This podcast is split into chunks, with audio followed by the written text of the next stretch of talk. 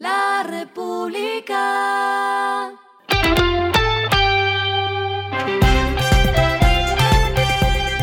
Al final de la jornada, esto es lo que debes saber sobre el comportamiento de los negocios, las finanzas y la economía. Las movidas de hoy fueron.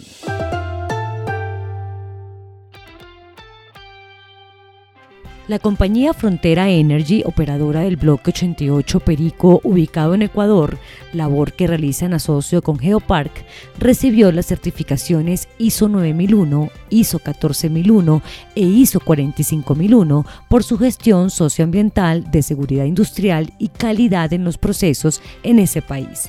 La empresa ha impulsado proyectos agroproductivos de acceso al agua potable y de apoyo al deporte comunitario.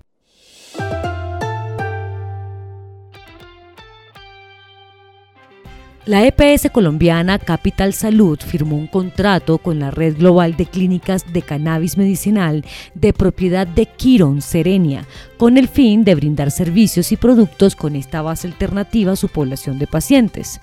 Con esto, los pacientes de la EPS tendrán acceso a los servicios integrales de salud y tratamiento farmacoterapéutico con cannabis medicinal de Quiron, reembolsados en su totalidad por Capital Salud.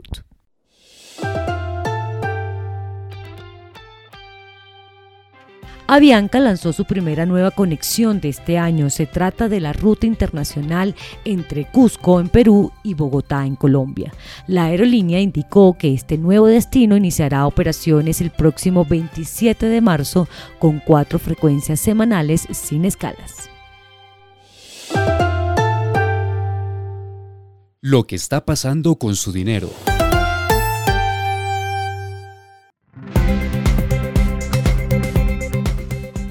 Los CDT pueden ser una opción para cubrirse de la inflación de 13%, pues están dando retornos de hasta 16,2% a 360 días.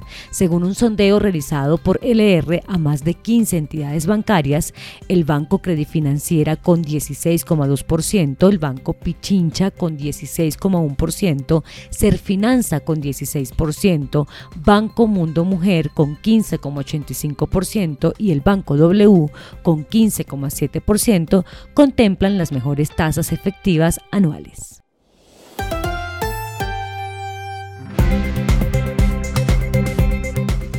Los indicadores que debe tener en cuenta. El dólar cerró en 4.807,85 pesos, bajó 78,03 pesos. El euro cerró en 5.155,45 pesos, bajó 70,25 pesos. El petróleo se cotizó en 79,70 dólares el barril.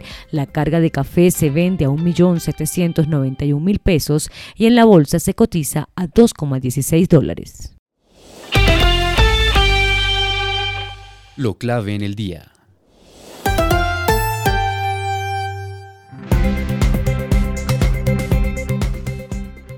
El Banco Mundial prevé que el crecimiento de América Latina y el Caribe disminuya a 1,3% este año para luego recuperarse en 2024 hasta 2,4%.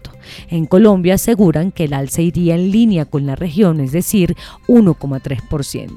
El informe explicó que la desaceleración de la región refleja tanto los esfuerzos de las autoridades monetarias por controlar la inflación como los efectos secundarios de un panorama mundial poco auspicioso.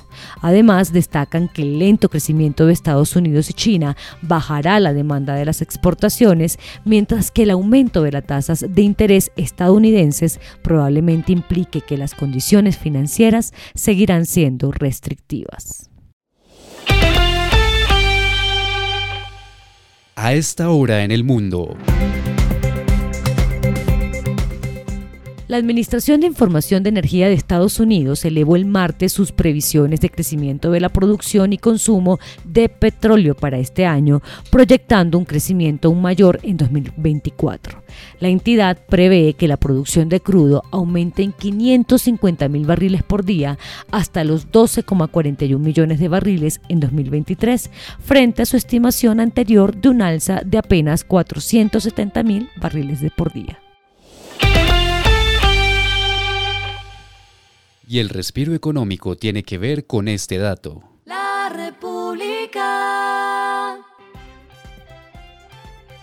La Confederación Suramericana de Fútbol Comebol anunció un aumento sustancial en los premios monetarios que repartirán a los clubes participantes de la Copa Libertadores y Copa Suramericana.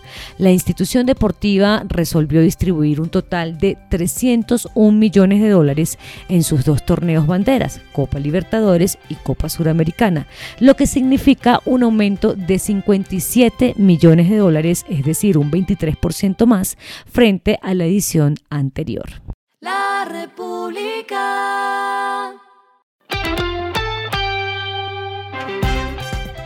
Y finalizamos con el editorial de mañana, un problema crónico en el vecindario. La debilidad institucional es una enfermedad en América Latina que se hace elocuente en los últimos acontecimientos en Brasil y Perú. La solución tiene que ver con fortalecer el Estado. Esto fue Regresando a casa, otra vez con Vanessa Pérez.